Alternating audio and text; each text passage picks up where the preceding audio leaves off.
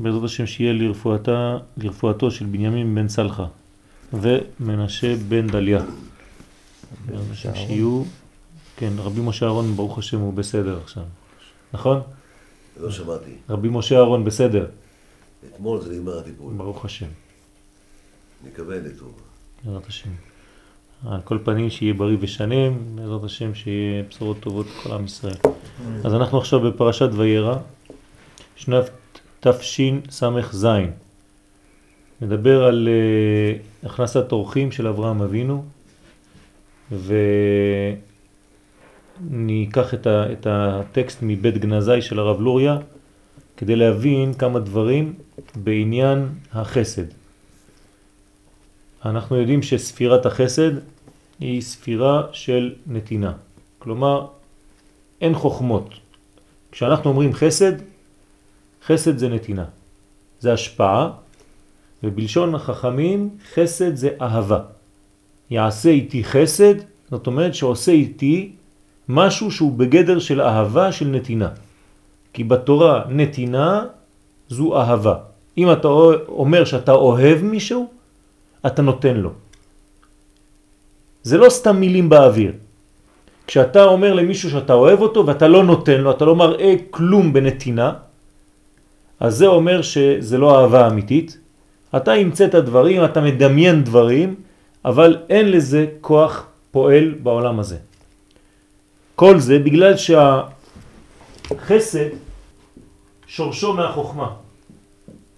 כלומר, הוא באותו קו של החוכמה. למטה יש נצח.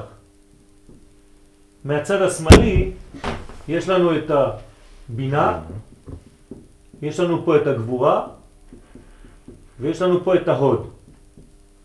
הקו האמצעי הוא קטר, פה זה דעת תפארת, יסוד ומלכות. זה הקו האמצעי. אנחנו רואים שיש ג' קווים, ימין, שמאל ואמצע. כלומר, כל הבניין פועל בצורה כזאת. זה בניין שהוא בניין אה, של איזון ושל תיקון. כשאנחנו מדברים על תיקון, אנחנו חייבים שיהיה לנו ג' קווים. כלומר, כל הכוח של האיזון הוא חייב להיות במדרגה כזאת. עכשיו, אנחנו כבר למדנו שלמעלה יש לנו את מדרגת השכל, ולמטה מדרגת המידות. השכל משפיע על המידות והמידות מתחת למנגנון הזה יש את המציאות הגשמית. אנחנו נכתוב את זה באופן כוללני, גשמיות, למרות שיש מדרגות מדרגות. מה זה מלכות? מה הכוונה? מלכות זה המשפיע, המנגנון שמקבל מכולם ומשפיע לעולם הזה.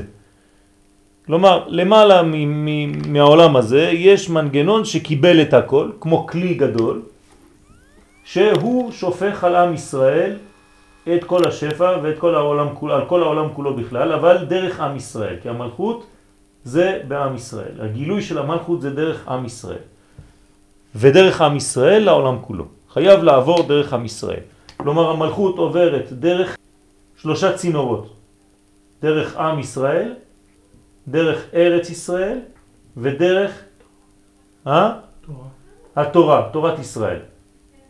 כלומר, בעם ישראל, בארץ ישראל, בתורת ישראל, יש לנו, התורה הזאת, כן, היא משלבת בתוכה את כל הממדים, אבל יש עניין של זמן. פה זה עניין של נפש, פה זה עניין של מקום, אז זה נפש, איך קוראים למקום?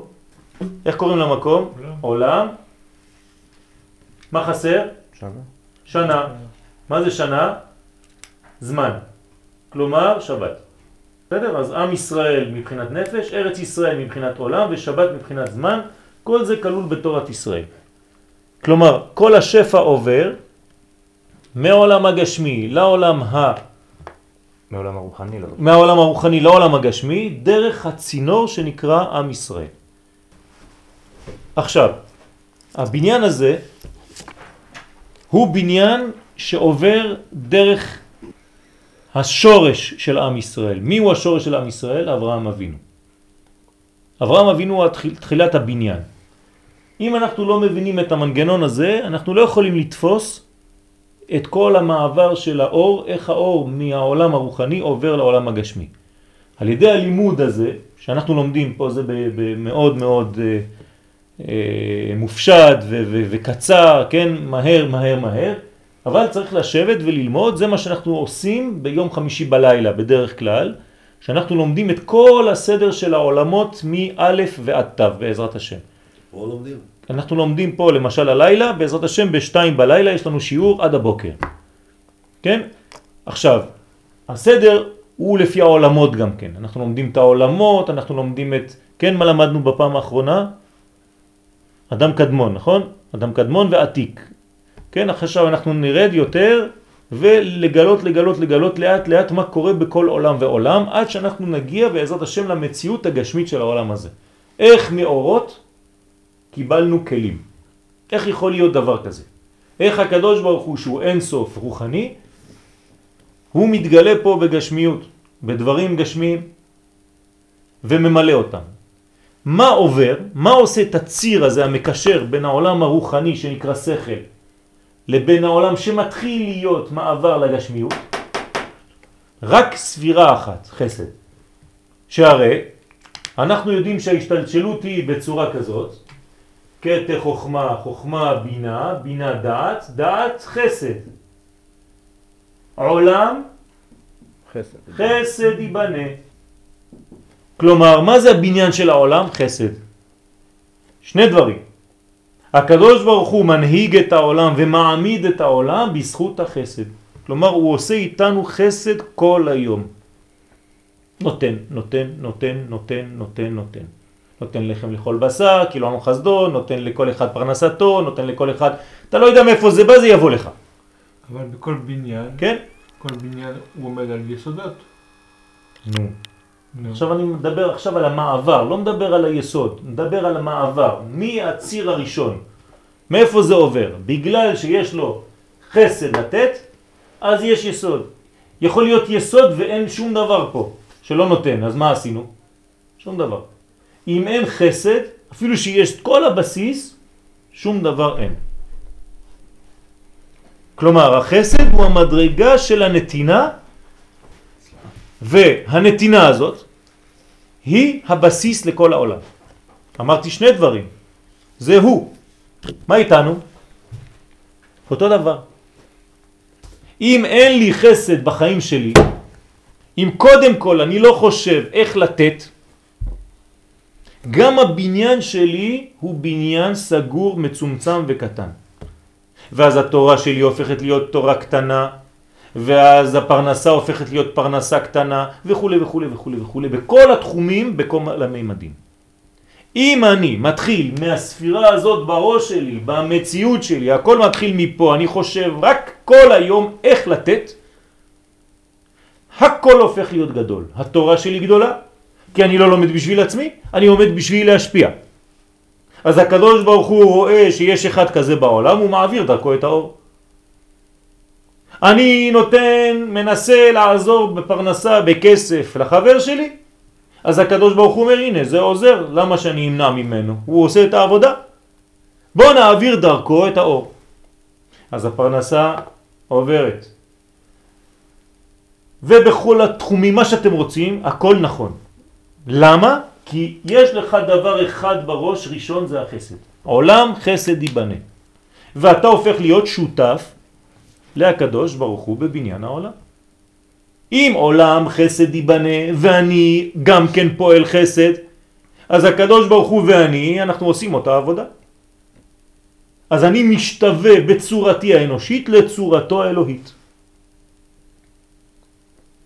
ואדם שלא עושה את העבודה הזאת, הוא רק בקבלה, הוא רק ברצון לקבל, אז הוא סותר את הבניין האלוהי. הבניין האלוהי זה נתינה, והוא רק קבלה, זה לא עובד. אז מה זה מקובלים, קבלה? הם לומדים איך לקבל. ועכשיו הסברתי בדיוק מה זה איך לקבל. כלומר, מה זה הקבלה האמיתית? נתינה. זה מה שלומדים בקבלה. לקבל כדי לתת. כלומר, מקובלים לומדים לקבל. אז מה הם עושים, המקובלים כל היום? הם נותנים. כל הראש שלהם רק בשביל כל עם ישראל כל הזמן. בגלל זה הם מקובלים, בגלל שהם מקבלים. הם יודעים איך לקבל כי הם נותנים. זה נקרא קבלה. לכן לומדים איך לקבל. אנחנו נבנה פה בניין של אברהם אבינו. אברהם אבינו הוא איש החסד, הוא מרכבה לחסד בעולם הזה. כלומר, כשהקדוש ברוך הוא מחפש בעולם הזה אדם שדומה למה שהקדוש ברוך הוא בשמיים, והוא רוצה שימשיך בעולם הזה את החסד, הוא רואה את אברהם אבינו. אברהם אבינו עושה בדיוק מה שצריך. אז הקדוש ברוך הוא אומר, זה ראוי שאשים עליו, שאניח עליו את החסד האלוהי, והוא יהיה מרכבה לספירת החסד. כלומר, הקדוש ברוך הוא תופס את אברהם, ושם עליו כל המציאות שלו עכשיו, אברהם אבינו, זה חסד. כל כולו חסד. מאיפה זה בא, איך זה בא, עוד מעט נראה, זה לא העניין עכשיו, זה כבר עניין של אמונה. האם בגלל שאברהם עשה חסד, הקדוש ברוך הוא בחר בו, הוא הסתכל בעולם וראה אחד כזה שעושה חסד ואומר, אה, הנה זה טוב. כן או לא? לא. למה? כי ככה כתוב. מה כתוב? שהקדוש ברוך הוא קודם כל בחר באברהם, כן? מה הפסוק אומר בתפילה בבוקר? אתה בחרת באברהם והוצאתו מרוכז דין ושמת את שמו נאמן לפניך וקרות עמו הברית ונתת כלומר קודם כל מה קרה? אתה בחרת באברהם לא בגלל שאברהם עשה משהו כדי שתבחר בו אלא קודם כל זאת הייתה בחירה אלוהית שהיא בלתי מובנת מבחינתנו. למה? אנחנו לא יודעים למה. ככה. ואז אברהם התחיל לעשות את הפעולה. עוד לפני שהוא נולד, אבל ידעו שהוא... כן, זאת אומרת שזה לא בגלל מעשיו. הוא, הוא נבחר עוד לפני שנולד. יפה, הוא נבחר. בסדר? הוא מולד. יש לו תכונה מולדת, אומרים בעברית. תכונה מולדת עם הבניין הזה. יש לו תכונה מולדת. מה זה התכונה המולדת שלו? חסד. הוא נולד עם תכונה מולדת. אחרי זה הוא מפתח אותה. הבחירה היא בכלל לפני, בוא נגיד, לפני שהוא נולד. נכון? אין קשר למעשיו בכלל. ידעו כל גם מה אז, שמספרים עליו, כל לפני שהוא נולד. ידעו שייוולד אדם אתה בחרת. באברהם, והוצאתו מאורגזדים, ושמת שמו אברהם, ומצאת את לבבו נאמן לפניך. אחרי זה מצאת את נאמן לפניך, וקרות עמו הברית, לתת לו את ארץ, וכו' וכו' וכו'. זאת אומרת שאברהם בחסד, בהתחלה, זה נפרד. זה לא נפרד, זה הקדוש ברוך הוא בוחר באדם הזה. בוחר באדם. לא הזה, בגלל שהוא ו- עושה, אלא בגלל שהוא. שהוא ראוי אולי. לא, לא כתוב כלום, שום דבר. אין לנו כלום, אלא מה שהתורה אומרת. מה התורה אומרת?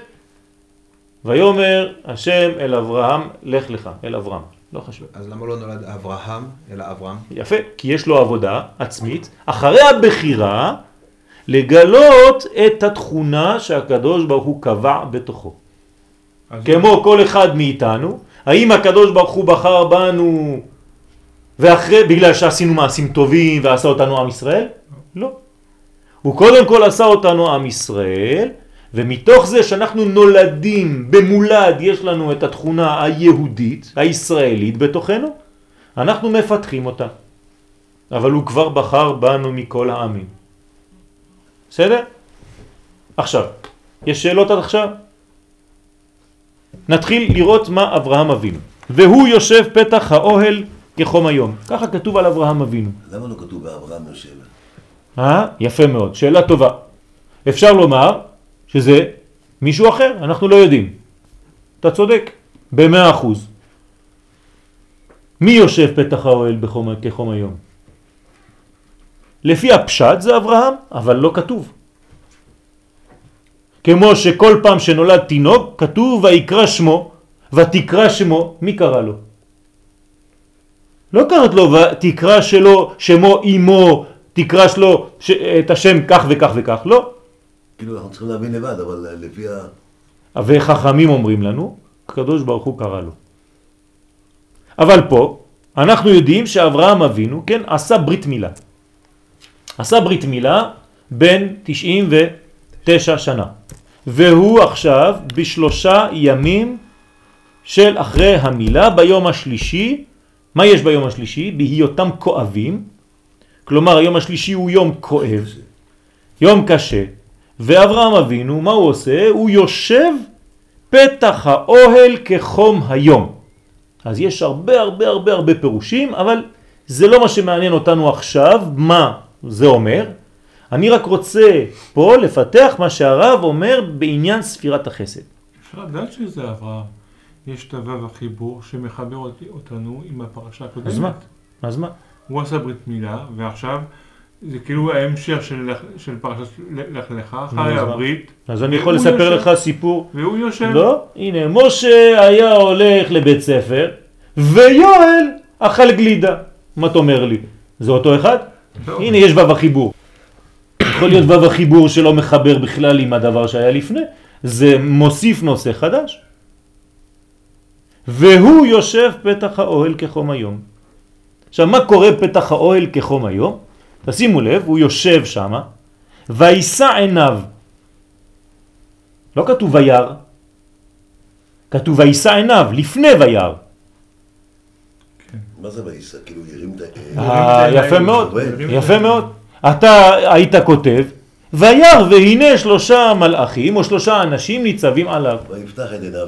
לא חשוב, מה זה וישא את עיניו? למה אין לו, העיניים שלו פה והוא צריך להרים אותם למקום אחר? הוא מחפש לראות. אה? הוא מחפש לראות. אולי הוא מחפש לראות, אולי הוא מרים את הראייה שלו לראייה אחרת. כן? הוא מביא את הראייה שלו למציאות אחרת. כי אולי בעולם הזה, אם אתה משאיר את הראייה שלך בגובה הנורמלי, אתה לא רואה כלום. לא. אולי. אולי כל החיים שלנו אנחנו לא רואים כלום כי הסתכלנו על מטר שבעים, מטר שמונים. והיה צריך להסתכל קצת יותר גבוה בשני מטר ושייבה. ולא ראינו כלום בגלל זה. אולי. כן, זה רוחני, כן? וירא והנה שלושה אנשים ניצבים עליו. אז אנחנו עכשיו רואים שיש שלושה אנשים ניצבים עליו. מה זה ניצבים עליו? פשוטו כמשמעו, עומדים לו על הראש. נכון? אבל לפי מה שהסברנו פה, יש ג' קווים. אני לא יכול עכשיו להכניס את הכל, כן, בתוך קופסה קטנה, אבל אנחנו כבר למדנו את הדברים ששלושה אנשים ניצבים עליו, זאת אומרת שהוא במציאות של תיקון הבן אדם הזה. יש לו שלושה אנשים ניצבים עליו, הוא מאוזן. יש לו ימין, יש לו שמאל ויש לו אמצע. הוא אדם מאוזן, אדם הוא שלם. עושה תיקון, הוא עושה ברית כן. מילה. עשה ברית מילה. עכשיו נראה למה הוא, הוא רואה. כלומר, לפי זה. לפני ברית, הוא לא ראה כלום. רק אחרי הברית הוא מתחיל לראות. אתה מכיר את אברהם לפני הברית? מה יש לו? אדם שמקבל אורחים, נכון? הוא כבר מקבל אורחים. אז אני שואל אתכם שאלה, מה החידוש אחרי הברית מאשר לפני הברית? אחרי הברית הוא גם מקבל אנשים, לפני הברית הוא גם היה מקבל אנשים, נו. אה? בוא נבדוק. והנה שלושה אנשים ניצבים עליו. אנחנו יודעים שזה לא אנשים. מה? אנחנו יודעים שזה אנחנו לא יודעים, איך אנחנו יודעים? בגלל הפרשנים כן. שאומרים לנו שזה מלאכים, אבל הוא, מה הוא רואה? אנשים. בינתיים הוא רואה אנשים. אנחנו לא בורחים מהפשט. שלושה אנשים ניצבים עליו, למרות שבלשון התורה אנשים זה מדרגה גבוהה כבר. למה, מה זה, אם זה לא... כי, כי יש? יש הרבה, יש הרבה מדרגות, יש אנוש, יש אדם, איש, علם, גבר, יש מלא מדרגות לאדם. האדם נקרא לפי השלבים בחיים שלו.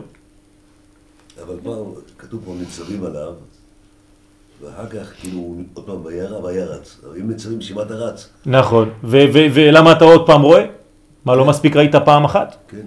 יש הרבה הרבה עניינים ולא השיעור על זה, אבל אני רוצה רק להדריך ולכוון למקום אחד, שעוד מעט נגיע אליו.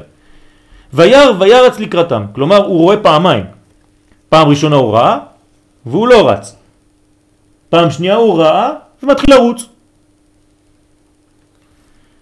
יאוין שם ברש"י שכתב שישב בפתח האוהל, כן רש"י נשאר בפשט, כהרגלו, לראות אם יש עובר ושב ויכניסם לביתו. כלומר, הוא אדם שמחפש לראות אם יש משהו לעשות פה כדי להכניס אותם לביתו. להכניס אותם לביתו זה לא סתם להכניס אותם לבית. יש לו עבודה בראש, אברהם. מי שנכנס לבית שלו הוא אבוד. כלומר, זהו, נגמר עליו. הוא יוצא עם הכל, כל הציוד. טלית קטן, כיפה, תפילין, כן, ברכת המזון, זה נגמר, כן? אתה לא נכנס לאברהם ויוצא כמו שהיית. אין דבר כזה. בסדר? אתה יוצא עם הכל. אז הוא מכניס אותו לביתו. אברהם אבינו עליו השלום קיים מצוות הכנסת אורחים גם קודם לכן. וכמו שמבואר ברש"י בעניין לוט שקיבל פני המלאכים, משום שלימוד הוא במידה זו, שלמד, כן? הוא במידה זו מאברהם אבינו עליו השלום. יש טעות פה, למוד. תתקנו. כן, למוד הוא. למוד הוא, שלמד, כן? שלמוד הוא, הוא מלומד מאברהם אבינו. במידה זו מאברהם אבינו, עליו השלום. כלומר, לוט כבר למד בבית ספר איך להתנהג. איך הוא למד? הוא ראה איך אברהם עושה. אוקיי, אז אנחנו פה, מה שמעניין אותנו זה מה שאברהם היה לפני. אברהם היה לפני ברית המילה, לפני שאנחנו רואים אותו עכשיו, כבר אדם של חסד. אז בעצם שואל הרב פה מה החידוש? מה החידוש עכשיו? מה אתה אומר לי כאילו משהו חדש? הנה גם לפני הוא היה בעל חסד, אז מה? אז אפשר להגיד שהקדוש ברוך הוא בחר בו בגלל שהוא היה איש חסד. לא, אנחנו כבר ראינו את זה, אנחנו אומרים את זה בתפילה. לפי התפילה כן. כן, אבל לפי, לפי הפשט אה, משהו אחר. כן, אבל אנחנו רואים שזה לא ככה. ויאמר השם אל אברהם, לך לך. מה קרה לפני? הוא עשה חסד, כתוב שהוא עשה חסד? אז למה אתה אומר לפי הפשט לא, כן? לא, לא כתוב. נו, אז לפי הפשט זה לא. אולי, אולי הוא אמר לו... לא, לך אולי, עכשיו אתה אומר לפי הפשט. ת- תישאר בפשט, אמרת לפי הפשט, נכון? מה כתוב בפשט. בפעם הראשונה לא. שאנחנו רואים אברהם בפשט? לא. מה כתוב? שום לא דבר. לא עשה חסד, לא כלום. נולד, והקדוש ברוך הוא אמר לו לך לך, נכון? כן. משמע שהוא בחר אבל- בו לפני אבל לא- כל הסיפור של אבל החסד. באמצע הוא שבר את, את הפסלים של אבא. זה מדרשים, אני מדבר על הפשט, אתה מדבר איתי על הפשט. אין שום דבר בפשט. אז הוא למד חסד מאברהם אבינו, עליו השלום, וזה הרי היה עוד קודם לכן. אך זה היה בבחינה אחרת. זה החידוש. אני רוצה להבין מה קרה עכשיו, מה חדש עכשיו, מבחינתו של אברהם אבינו, מה שלא היה לפני. אז הוא היה ערל, ועכשיו הוא לא ערל. נו, אז מה? אז הוא... ואם הוא עשה מצוות בהיותו ערל, מה זה משנה?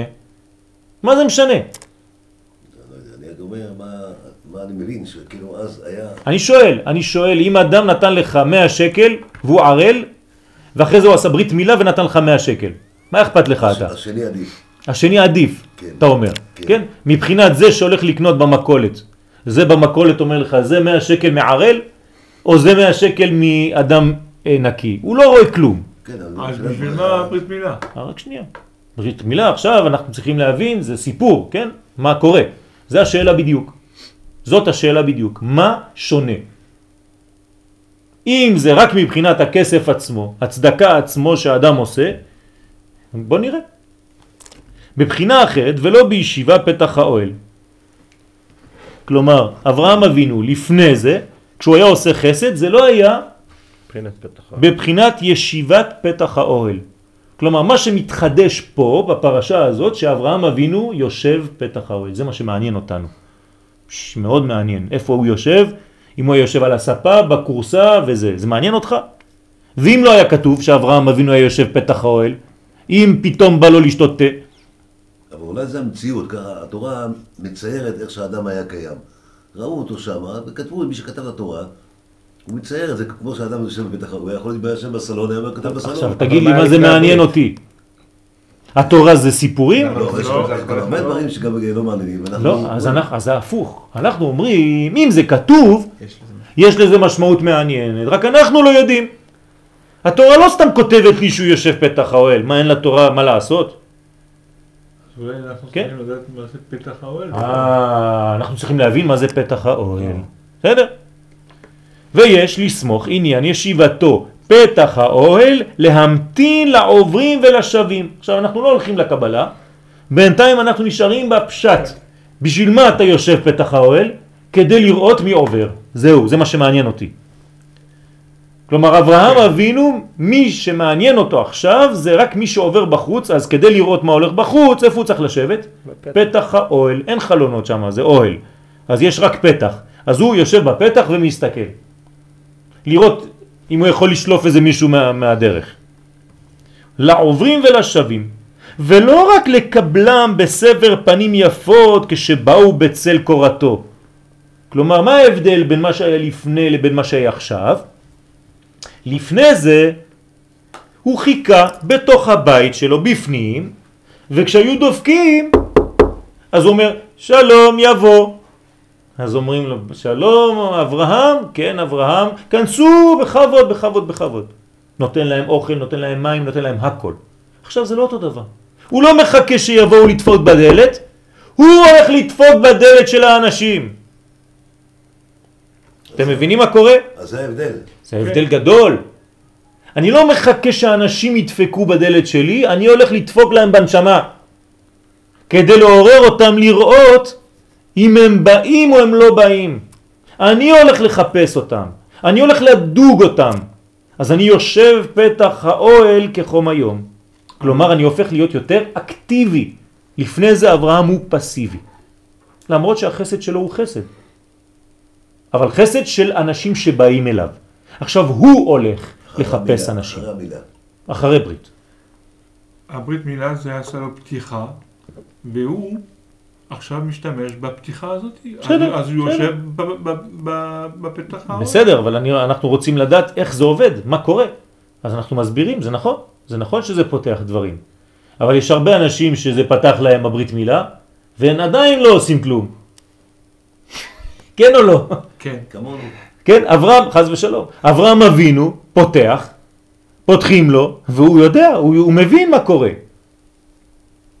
כמה אנשים הקדוש ברוך הוא כבר פתח להם.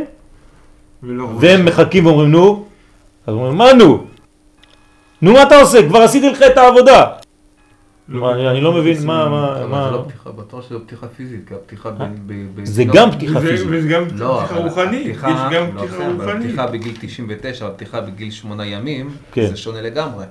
אה, אין אה, פה, כן. פה את ה... על התינוק בן 8 ימים, מה יש אין לו? לו את המודעות כמו שיכול להיות ל... כן, עוד יותר 99. טוב, עוד יותר טוב. כשיש לך כבר מודעות של 99 שנה, קשה להיות אחר כך מאמין. נכון? כי אתה בנית כבר זקן, קח זקן של 70 שנה, תלמד אותו משהו, יגיד לו, מה אתה בא ללמד אותי, אני כבר בן 70, בן 80. נכון? עוד יותר קשה. תינוק, אתה בא, מכניס לו הכל, מה שנכנס, נכנס, הכל נכנס. הפוך. זה בדיוק הפוך. אנשים הכי עקשנים והכי סגורים, זה אנשים שיש להם כבר שיטה, ותבוא להגיד להם משהו, והם כבר בני 70-80, אז הוא בכלל לא מסתכל עליך. עם הברית מילה הוא מקבל פתיחה חדשה בחיים שלו. פתיחה, פתיחה. ו- ובסדר, אבל עכשיו הוא מש- הוא משתמש בכיוון אחר, במקום כן. להיות בתוך הבית, הוא נמצא בפתח של האוהל ומחכה את האנשים. לא מחכה את האנשים, מחכה להם. מחכה להם, כן. כן. נכון? אז זה, זה פתיחה, הוא, הוא מקבל את כן, הפתיחה כן, הזאת. כן, זה מה שאנחנו אומרים. אז כשבאו בצל קורתו למצוות מילה שקיים קודם לכן. אז אנחנו רואים שיש פה שינוי. בואו נתקדם ונראה. עכשיו אנחנו נכנסים קצת יותר עמוק. בינתיים אנחנו בפשט. והנה, האריזל בשאר הונאה מבאר עניין מצוות מילה ופריעה. מה זה מצוות מילה ופריעה? פריעה זה כשאנחנו הופכים את העור, כן, אחרי הברית. קורעים את העור היותר דק, בחלק הראשון אנחנו מורידים את ה- את העור העבה, מושכים אותו, וחותכים. אחרי זה נשאר אור דק, אנחנו קורעים אותו לשתיים, ומגלים את היוד. בסדר? זה הברית. אז אומר האריזל, כי בהיותו עדיין העורלה דבוקה ביסוד, עכשיו אנחנו כבר בעניינים יותר פנימיים, כשהעורלה דבוקה בספירת היסוד, ספירת היסוד היא פה, יש עליה עורלה. מה עושה העורלה? עורלה אותיות רעל, הרעל. כלומר, כשיש עורלה, אין אפשרות לגלות, הוא כאילו סגור. היסוד, כל כוחו זה לגלות. למי הוא מעביר? המלכות. למלכות. עכשיו, אם אין לו כוח להעביר למלכות כי הוא סתום, אז מה הוא יעשה? אין לו מה לעשות, הוא סגור. אז החסדים לא יכולים להתפשט ואין שום מיתוק. אדם הוא סגור, תקוע במצב הזה, במנגנון הזה. אז אין החסדים יכולים להתפשט מדעת דזה. כן? עכשיו, הכוח בא מהדעת, עמוד השדרה יורד, יורד, יורד, יורד, יורד, יורד, עד היסוד. אין קישוי אלא לדעת. כלומר, ככה זה עובד אצל הגבר, מפה לפה יש חיבור. ולכן זה כל כך חמור הפגיעה ביסוד. מי שלא שומר את הברית, הוא לא פוגם רק בחלק הזה, הוא פוגם בכל הקומה עד הדעת העליון. כלומר, חז ושלום, אם הוא פוגם בברית, מה סוגרים? סוגרים לו את הדעת, אין לו דעת יותר, הוא נהיה טמבל, סתום, לא מבין כלום. אז אין התפשטות מדעת דזה לרדת למקומם, וכן להמתיק הגבורות שביסוד. אז צריך להמתיק את כל הגבורות פה. יש גבורות פה. צריך להמתיק אותן. בכל מקום, כן, יש מדרגה שצריכה מיתוק. מה ממתק את הגבורה? חסדים. על החסדים, אם אין להם התפשטות, איך תמתק את הגבורה? עכשיו, אני לא אוהב להשאיר את הדברים ככה, אתם יודעים, בעניין הספירות. אני אוהב לתרגם את זה למציאות. אז אני מתרגם לכם את זה למציאות.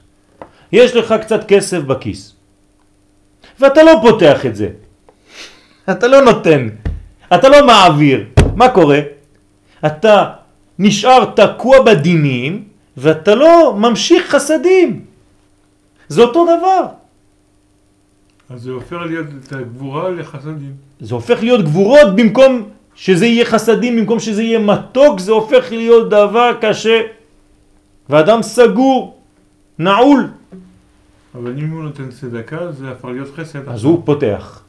אז עכשיו יש לו חסדים שמתפשטים. ועל ידי הסרת העורלה, אז מה עושים פה? מורידים את העורלה, חותכים את זה עם הסכין, הופ, פתחו את היסוד. פתאום פתחו את הצינור. כן? אור גדול נכנס. אני אראה לכם פה תמונה של בן אדם שבא לראות אותי לפני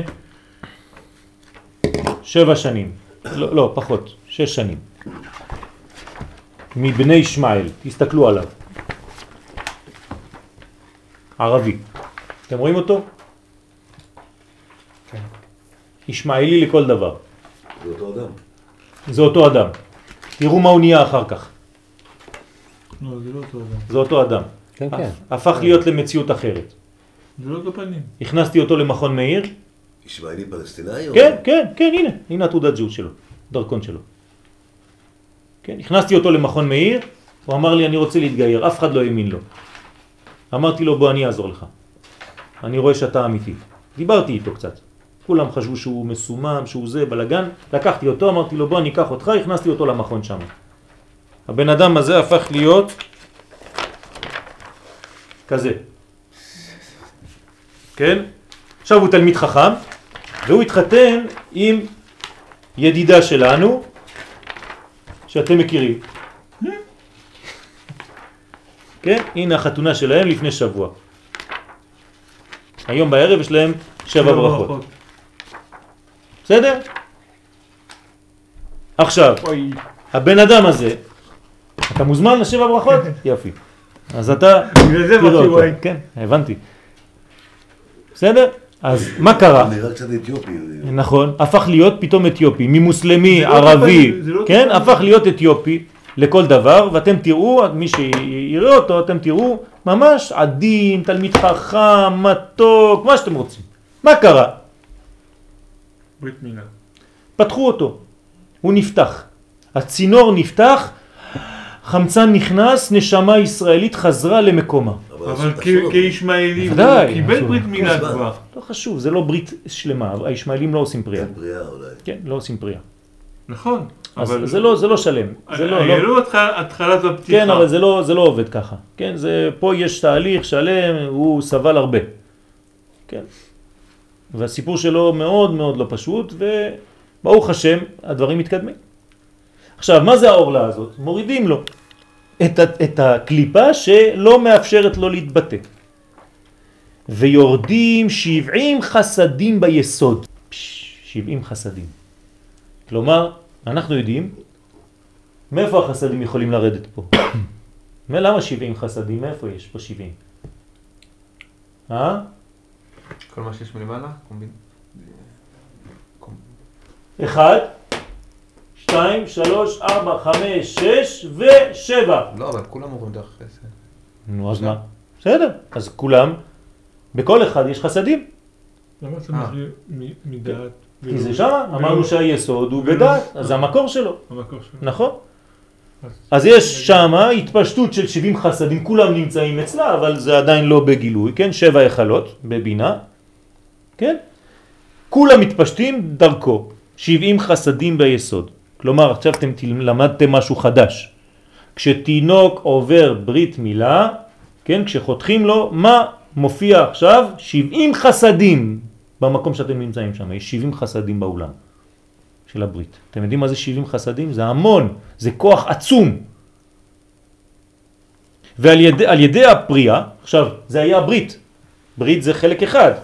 אחרי הברית יש פרייה. פריאה, ועל ידי הפריאה יורדים החסדים הסתומים גם כן למטה. כל מה שהיה סתום, כל החסדים הסתומים גם כן יורדים למטה להמתיק את הגבורות, כלומר נכנסים עד למטה וממתיקים את הכל. יש צינור עכשיו שפותח מים, מים, מים, הזרם עובר ומנקה את כל מה שיש בצינור. נכון? כשלא פתחת צינור לפני הרבה זמן, ואתה פותח אותו. כן? מה- נופל, לך כל הבוט של, כן? כל ה... כן? אתה נותנים לך איזה רבע שעה עד שהמים יתנקו. זה מה שקורה בדיוק בעולם רוחני. אבל למה הקדוש ברוך הוא צריך לחכות עד גיל 99? לא, זה לא הקדוש ברוך הוא, זה אברהם. בסדר? אז מאיפה הוא קיבל את ההוראה לברית מילה? הוא יודע את ההוראה, אבל הוא חיכה עד 99. אם אברהם אבינו קיים כל התורה כולה, נכון? אז הוא היה עושה חג פסח גם. אז למה הוא לא עשה ברית מילה? אה, כן? אם אברהם אבינו היה שומר שבת, למה הוא לא שמר ברית? למה הוא לא עשה ברית מילה? מיד כשהיה שומר שבת אמר אני מקלה כל התורה כולה, אני עושה גם ברית. אז אה, עוד שאלה, נשים אותה בצד, בסדר? לא נענה עכשיו על הכל. באופן שמבואר, כי עד המילה החסדים סתומים בדעת. כל החסדים סתומים פה, בדעת. הכל סתום. כלומר, האדם אפילו לא מבין מה מדברים איתו. אתה מכניס אותו ללימוד, ללמוד, הוא שומע, אבל הוא לא מבין. אתה מדבר עם בן אדם שאין לו ברית מילה, אפילו שהוא מסתכל עליך ועושה ככה, הוא לא מבין כלום מה אתה אומר לו. אם אתה מדבר תורה ברמה פנימית, הוא לא יבין כלום, בגלל הסתימה. כן? כמו שכתוב, סוד השם ליראיו ובריתו להודיעם. אם אין בריתו, אין להודיעם, אין דעת, וסוד השם עוד פחות. אין כלום. ברגע שזה נפתח, אתה יכול עכשיו להיכנס לפנימיות. ואחר המילה מתגלים החסדים למטה מיסוד אימה. אז פה זה מנגנון יותר פנימי שאני לא רוצה להלאות אתכם ולהקשות, אז יותר מדי מסובך, אבל לא חשוב. גם פה יש עשר מדרגות, וגם לה יש יסוד, ומפה זה מתחיל לרדת. לא חשוב, בסדר? מיסוד האימא. ועל פי זה מבואר היטב כי קודם היה אברהם אבינו עליו השלום במידת החסד.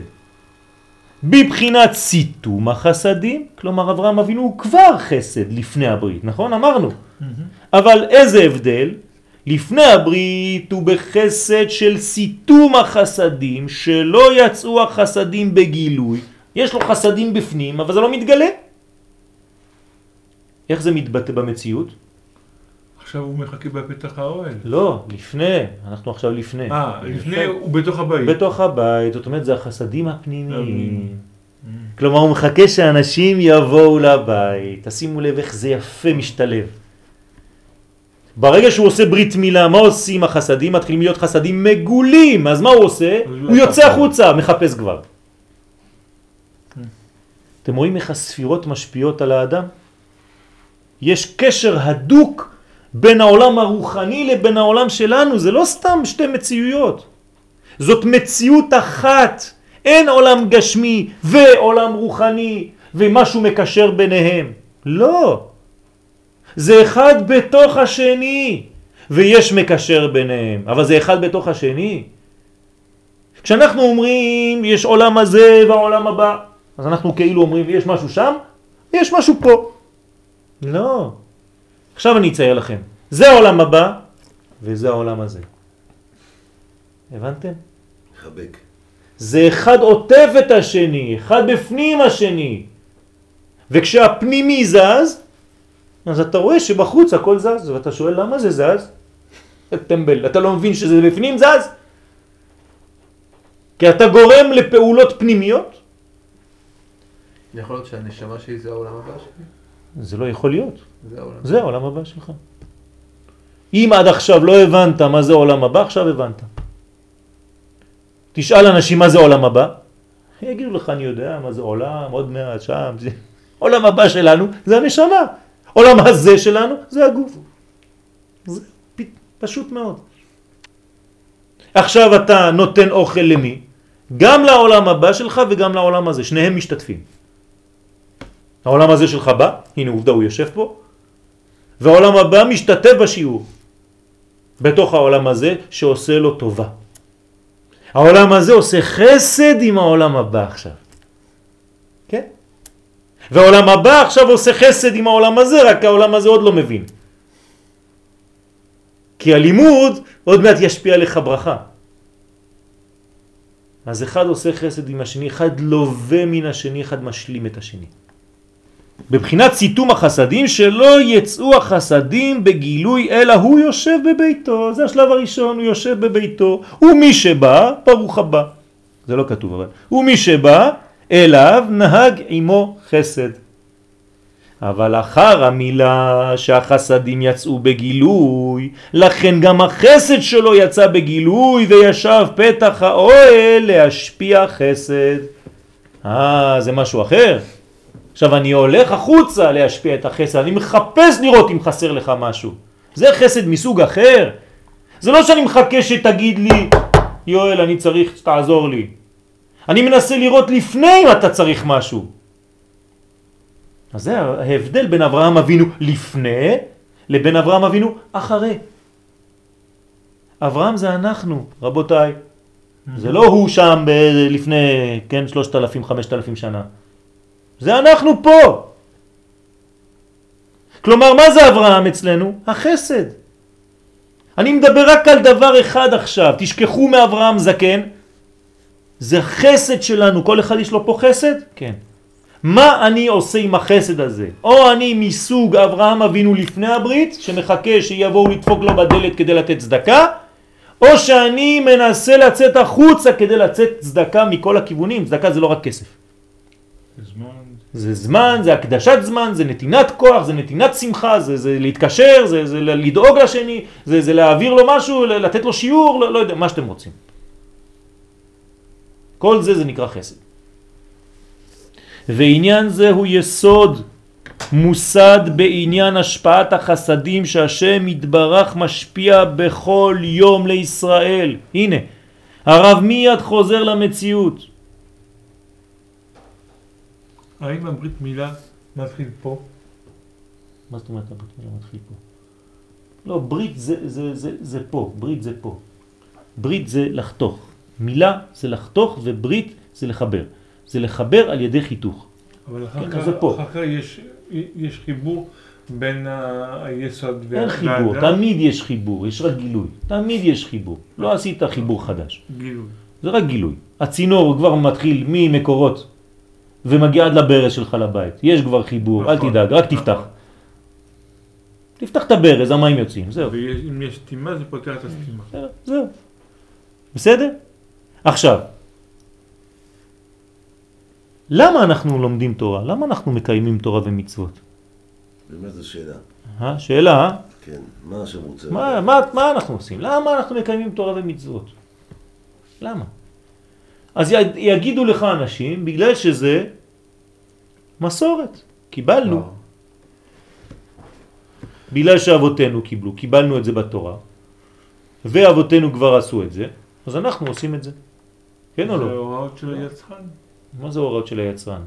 איך לחיות? מאיפה אתה יודע איך לחיות? ראית את אבותינו, כתוב בתורה, אתה הולך ללמוד תנ"ך, ראית מה הם עשו? כן, הווה מתלמידיו של אברהם אבינו. כן או לא? והגית בו יומם ולילה, אז מה... בסדר, אתה יכול להגות בו יומם ולילה, אבל למה אתה עושה? מפני שקיבלת את זה במסורת. זה לא נכון. כמובן שזה לא נכון. אשר אנוכי מצווך היום. היום. אם זה בגלל שציווה את אבותינו, אז מה אני בתוך הסיפור הזה, מה הוא ציווה אותי? אני לא הייתי שם. אבל מצווך היום. זה עכשיו הציווי, הוא בהווה, הוא עכשיו במציאות שלך עכשיו. אל תדבר איתי על מסורת. אם אתה לא שומע שיש מתן תורה עכשיו, אז כל התורה שלך היא בגדר של זיכרון של מה שעשו הזקנים, אני ממשיך. אבל אם אתה מבין שעכשיו אתה מצווה היום, זה סיפור אחר. אז זה לא מסורת.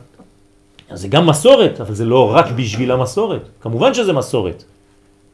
אבל אני לא עושה בגלל שזה מסורת. אני עושה את זה בגלל שאני מצווה היום. הקדוש ברוך הוא משפיע חסדים בכל יום לישראל. דהרי כתיב עולם חסד ייבנה. אז מה זה עולם? איפה העולם פה? לפי הספירות, מה זה עולם? מהמידות.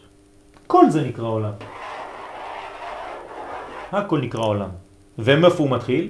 מהחסד. כי זו המדרגה הראשונה שבכל בכל המידות. אז החסד היה צריך להיות באמצע, לא התפארת. יפה.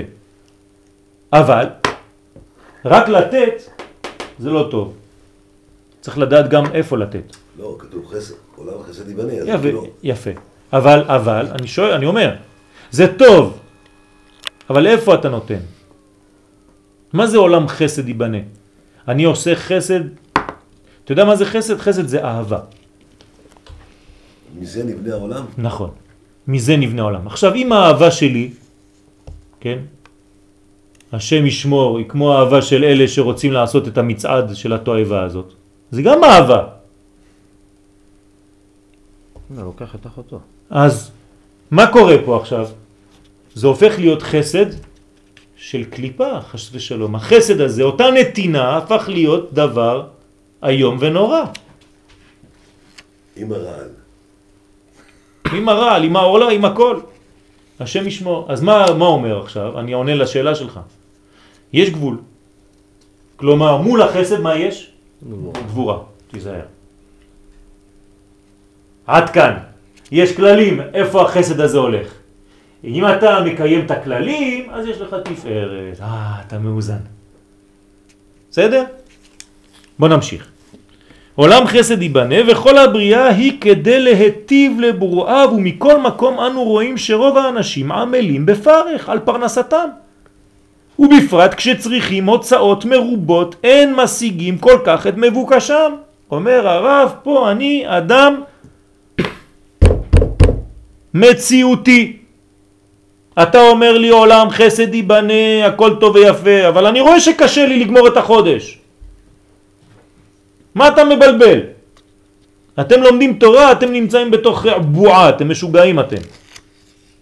תתראה, תרד למציאות. והרי אם עולם חסד ייבנה, יוצא שאין העולם ממלא מטרתו. שואל פה הרב שאלה פשוטה. העולם הזה צריך לקיים מטרה, עולם חסד ייבנה, אבל אנחנו רואים הרבה אנשים שאין להם מה לאכול. אז איך העולם מקיים את המטרה שלו? אז זה כאילו סותר את מה שהקדוש ברוך הוא אומר. קושי הגדולה.